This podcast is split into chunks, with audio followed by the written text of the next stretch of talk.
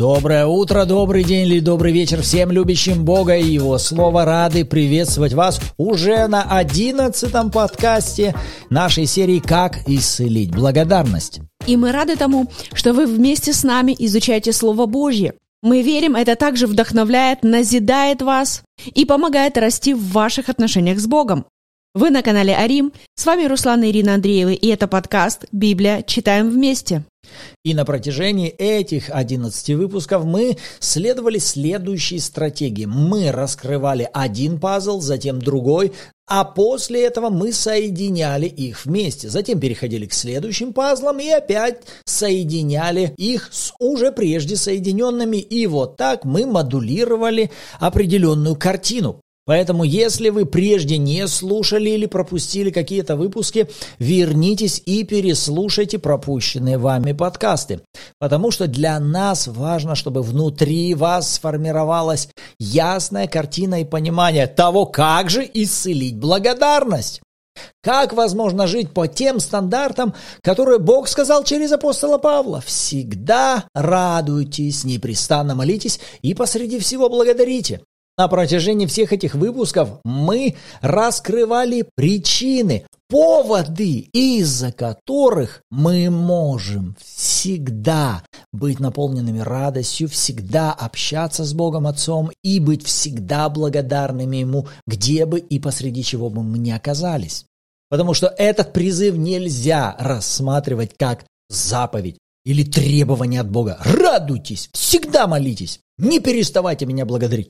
Если вы оставите этот призыв в разделе требований со стороны Бога, то это самое ужасное, что вы можете сделать. Потому что мы прежде говорили, благодарность – это естественная, ответная реакция одной стороны на прежде совершаемое даяние милости с другой стороны.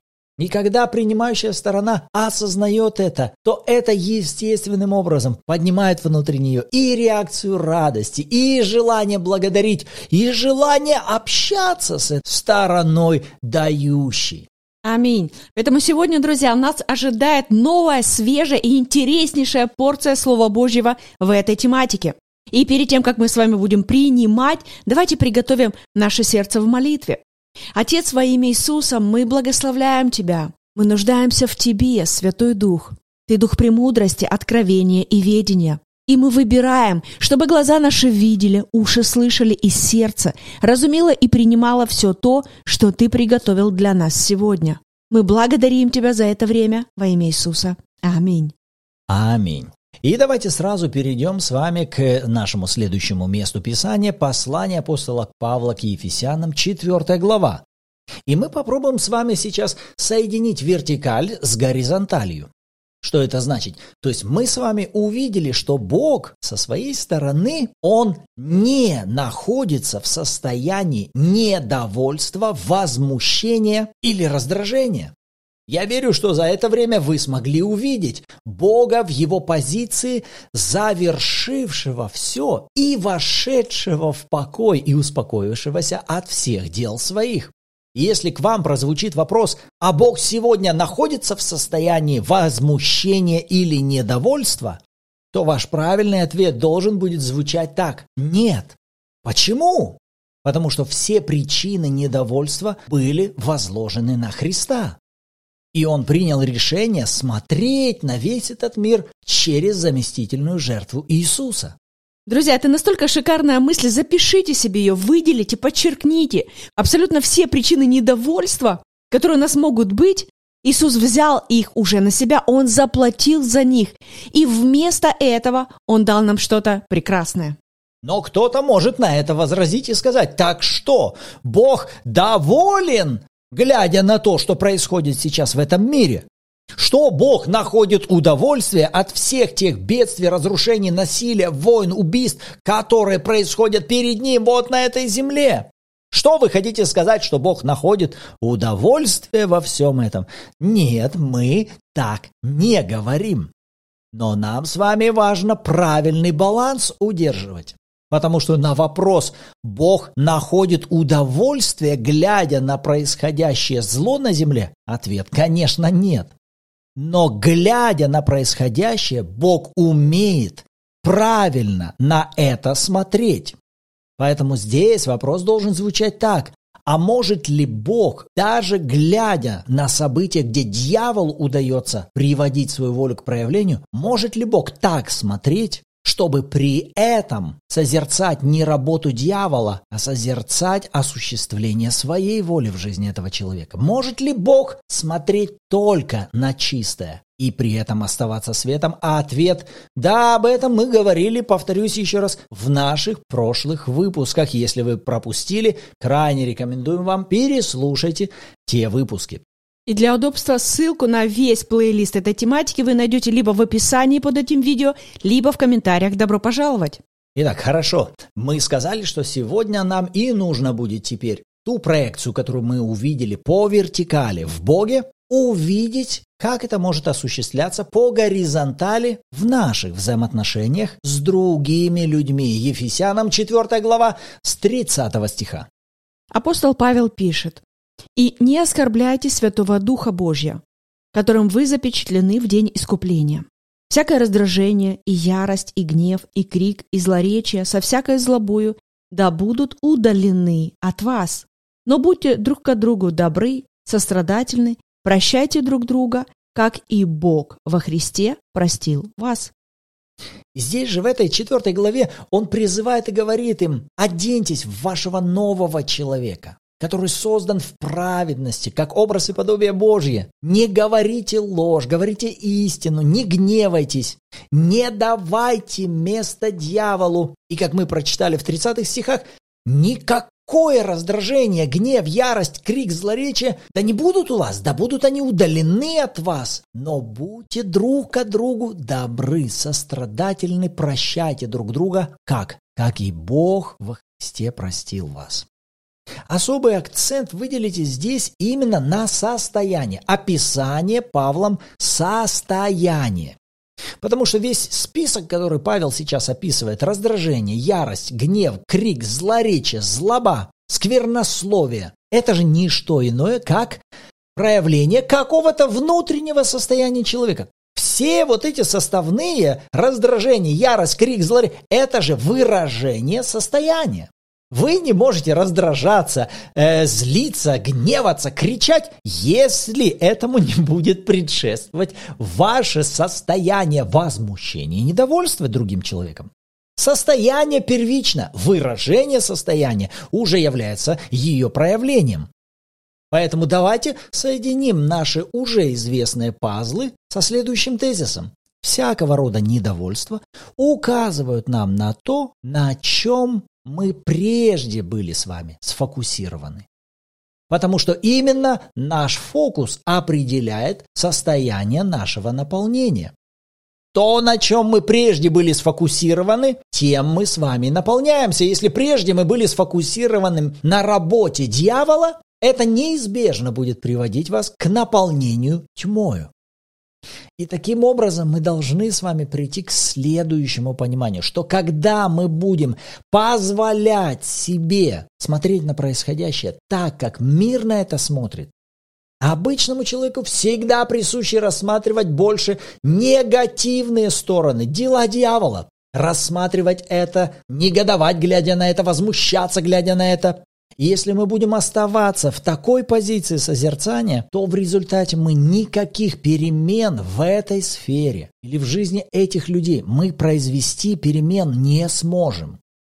Да, мы можем как бы справедливо возмущаться, справедливо выражать свое недовольство в адрес людей, которых мы видим поступают подло, нехорошо, неправильно. Но все эти реакции возмущения, негодования, злобы, недовольства не смогут впоследствии произвести сверхъестественных перемен, так, чтобы воля Божья смогла здесь проявиться. Скажешь, а что ж делать, вообще не реагировать? Нет, мы уже говорили с вами об этом. Нам важно занимать позицию людей, которые созерцают происходящее правильно. И затем посреди этого занимают позицию людей, которые применяют свою власть и приводят волю Бога к ее проявлению. А привести волю Бога к проявлению невозможно, не созерцая волю Божью. Возмущенные и недовольные христиане всегда будут делиться вот на две вот такие основные группы. Первая группа займут пассивную позицию и будут ждать, когда само все по себе исправится или когда Бог все сам как-то исправит. Но при этом они будут, глядя на происходящее, продолжать возмущаться и негодовать. Другая сторона этой крайности – наполненные недовольством и возмущением христиане, которые мотивируют себя этим недовольством и пытаются брать инструменты упрека в осуждении и другие формы давления и пытаться что-то поменять в состоянии своего возмущения и недовольства. Так вот, ни одна, ни другая позиция не будут эффективными. Почему? Потому что фокус созерцания изначально неверный. Вы снова скажете, ну а как же можно посреди происходящего зла и вот нечестия умудряться всем этим не возмущаться? Это возможно, если вы будете помнить то, о чем мы говорили с вами прежде. А прежде мы с вами говорили, что всегда Всегда, всегда, всегда происходит участие двух сторон. Два духовных мира постоянно участвуют в одних и тех же событиях. Именно от нас зависит, насколько мы будем с вами способны рассмотреть участие как Царства Божьего, так и Царства бесов и демонов. Для утверждения этой истины нам хорошо помогут слова Павла в послании к римлянам в пятой главе. Давайте откроем пятую главу и прочитаем в двадцатом стихе. Закон же пришел после, и таким образом умножилось преступление. А когда умножился грех, стала преизобиловать благодать. Посмотрите на параллельность происходящих событий. Он говорит, вроде бы вот и закон пришел, и вроде бы что происходит? Умножились преступления, то есть раскрылись, сделались очевидными преступления, грехи вскрылись. Это стало очевидным, этого много. Но затем он говорит, когда умножился грех, стало преизобиловать благодать. Вторую часть просто выделите себе, выучите ее. Когда умножился грех, стало преизобиловать благодать. Скажешь, ну и что тут такого? Умножился грех, стало преизобиловать благодать. А здесь вам важно увидеть постоянно существующее превосходство Скажешь, что за превосходство? Превосходство воли Божьей над волей дьявола. Потому что здесь Павел говорит, вроде бы грех умножился, но вместе с этим и благодать она стала преизобиловать. Вы скажете, ну и что тут? Множество праведников поднялось, множество э, великих добрых дел начало происходить. Нет, я хочу, чтобы вы увидели, что даже тогда, когда дьяволу удается умножить проявление своих действий на этой земле, вместе с этим и воля Божья, она поднимается в преизобильной прогрессии того, как она может проявиться. Понимаете, всегда будет стоять вопрос, чья воля на этой земле будет приведена к проявлению. Но здесь как раз для людей завета важно видеть невидимое. Потому что видимые грехи, видимые преступления и так любой человек видит. Любой нерожденный свыше человек очевидно видит зло, воровство, насилие и тому подобное. Но только рожденные свыше дети Божьи способны видеть невидимое превосходство и преизобилие благодати, которое в этих же разрушительных ситуациях прямо сейчас присутствует. Для чего? Для того, чтобы все исправить. И очень ярко мы это с вами можем увидеть на примере из служения Иисуса Христа, когда Он вместе со своими учениками однажды столкнулся со слепорожденным человеком. Давайте прочтем эту историю в 9 главе Евангелия от Иоанна. Читаем с первого стиха. «И, проходя, увидел человека слепого от рождения. Ученики его спросили у него, «Рави, кто согрешил, он или родители его, что родился слепым? Иисус отвечал, не согрешил ни он, ни родители его, но это для того, чтобы на нем явились дела Божьи. Мне должно делать дела пославшего меня, доколе есть день. Приходит ночь, когда никто не может делать. Доколе я в мире, я свет миру». Сказав это, он плюнул на землю, сделал брение из плюновения и помазал брением глаза слепому. И сказал ему, «Пойди умойся в купальне Силаам», что значит «посланный». Он пошел и умылся, и пришел зрячим. Потрясающая история, но посмотрите, как ведет себя в этой ситуации Иисус и как в этой ситуации хотят двигаться его ученики. Смотрите, в первых стихах все сейчас видят одну и ту же картину. Ученики смотрят на проблему. Вот она сидит сейчас, эта проблема. Бедный человек, который от рождения, он в жизни никогда не видел. Он таким родился, слепой от рождения. И все смотрят на это. И вот во втором стихе посмотрите на мышление учеников.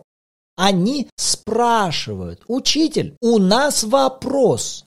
Вот эта проблема. Кто причина этой проблемы? Сам этот слепой или его родители? Вы скажете, ну и что тут такого? Ну спросили и спросили. Но вы понимаете, что их вопрос как раз, он и указывает на фокус их созерцания. Они сейчас пытаются продолжать рассматривать то, каким образом дьяволу удалось здесь осуществить свою волю, осуществить вот этот разрушительный результат в жизни этого человека. Давай мы покопаемся сейчас, Господь. Давай, кто тут виноват? Как здесь произошло? Как дьяволу удалось осуществить свою волю в жизни этого бедолаги? А Иисус идет удивительным путем. Вы посмотрите только на его ответ. Он говорит, никто не согрешил, ни родители, ни он. Это вообще радикальная фраза. Потому что она противоречит всему богословию Нового Завета, где тот же Бог через Павла будет говорить, все согрешили, лишены славы Божьей. Но почему же Иисус здесь отвечает, не согрешил ни он, ни родители его? Да для того, чтобы сейчас взять фокус своих учеников и сказать, вообще туда не смотрите. Не рассматривайте грехи, не рассматривайте то, где дьявол мог находить свои лазейки, чтобы осуществлять свой план. Начните рассматривать волю Бога в жизни этого человека. Зачем вам рассматривать то, что и как прежде делал дьявол? Потому что если вы сфокусируете все свое внимание на, на созерцании воли дьявола, вы не сможете тогда наполниться светом, вы не сможете увидеть Отца Творящего. Вы не сможете произвести сверхъестественные перемены в жизни этого человека. Ситуация не поменяется. Вы наполнитесь возмущением или негодованием, или состраданием, или другими какими-то переживаниями, но это в результате ничего не поменяет. Поэтому Иисус и говорит, рассматривайте волю Бога, чтобы могла проявиться на этом слепорожденном Его воля, явилось дело Бога. Сейчас этот слепорожденный перед вами для того, чтобы воля Божья могла быть на нем проявлена. А вам нужно увидеть, какая воля Божья для этого человека. Что Бог хочет осуществить в жизни вот этого человека, вам не причины нужно раскапывать, вам нужно рассматривать желание Бога, которое Он хочет осуществить сейчас в жизни этого человека. Вот таким образом Иисус смотрел. Вот что из себя представляло его созерцание. Вот почему ему удавалось видеть Отца Творящего и, глядя на Отца Творящего, делать то же. И то, как созерцал Иисус, от этого он был наполнен.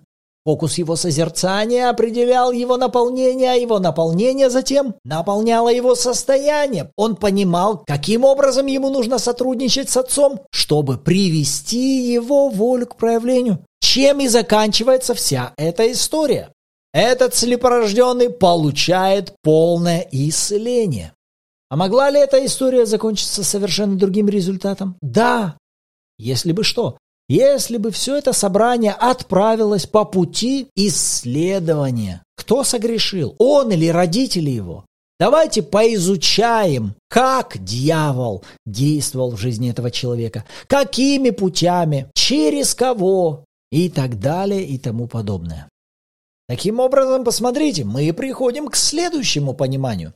Всякая причина нашего возмущения и недовольства является результатом прежде не приведенной воли Бога к проявлению. Где-то кем-то прежде не была приведена воля Бога к проявлению. Там была приведена к проявлению воля дьявола. Как-то дьяволу удалось привести свою волю к проявлению. Что мы будем с этим делать? Стоять, смотреть и возмущаться на это? Высказывать всем, кто в этом участвовал, свое недовольство, обвинять, критиковать. Какой в этом смысл? Смотрите, теперь вы понимаете, насколько это глупо. Потому что когда мы сосредотачиваем свое внимание на том, что удается или удавалось сделать дьяволу в жизни того или иного человека или в тех или иных обстоятельствах, тогда мы неизбежно окажемся в ловушке возмущения, недовольства и ропота. А нам с вами больше всего следует задаваться всегда двумя вопросами. А почему в этой сфере или в жизни этого человека так и не была приведена воля Бога к ее проявлению? Не почему здесь дьяволу удалось осуществить свою волю, а почему воля Бога здесь не проявилась? И, соответственно, второй вопрос, а что необходимо для того, чтобы прямо сейчас приводить волю Бога к ее проявлению в этой сфере или в жизни этого человека. Как сейчас начать изменять тот сбой, который сейчас произошел? Вы видите, тогда вы уже не просто становитесь на путь возмущенных, недовольных, вы тогда идете по пути ищущих. Ищущих чего? Ищущих того, чтобы понять, какова здесь воля Божья и как эту волю Бог хочет осуществить и привести к проявлению. Потому что какие бы разрушения перед вашими глазами сейчас не были, помните, мы читали слова Павла? Когда умножается грех, что делает благодать? Благодать в превосходящей форме находится тут же. Для чего?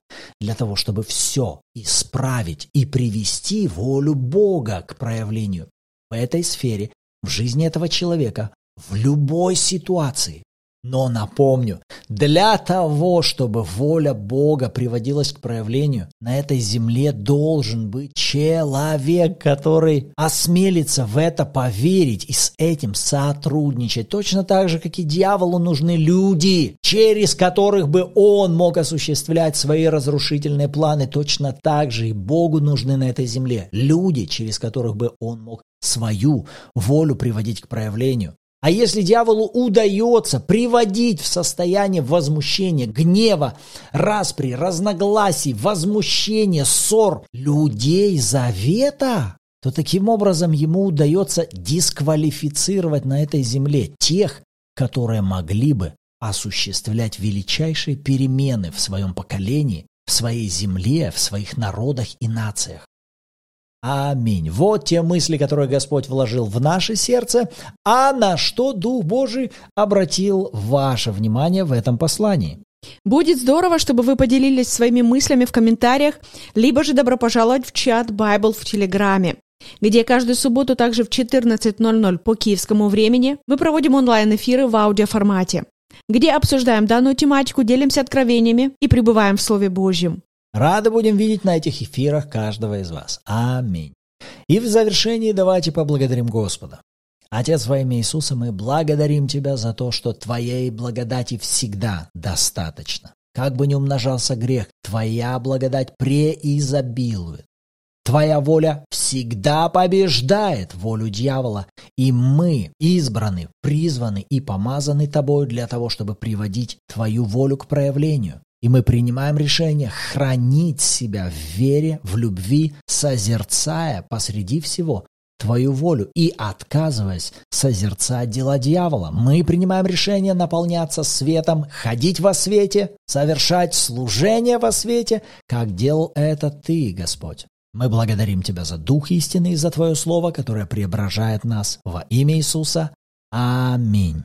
Аминь. И если это послужило каким-то образом вам лично, и вы хотели бы участвовать вместе с нами в этой проповеди Евангелия другим людям, вы можете сделать это прямо сейчас. Поделитесь этим видео с кем-то из своих друзей, знакомых, близких. Соглашайтесь вместе с нами верить Богу о каждом из них и молиться, чтобы эта истина служила также и в их жизни. А мы соглашаемся с вами в этом.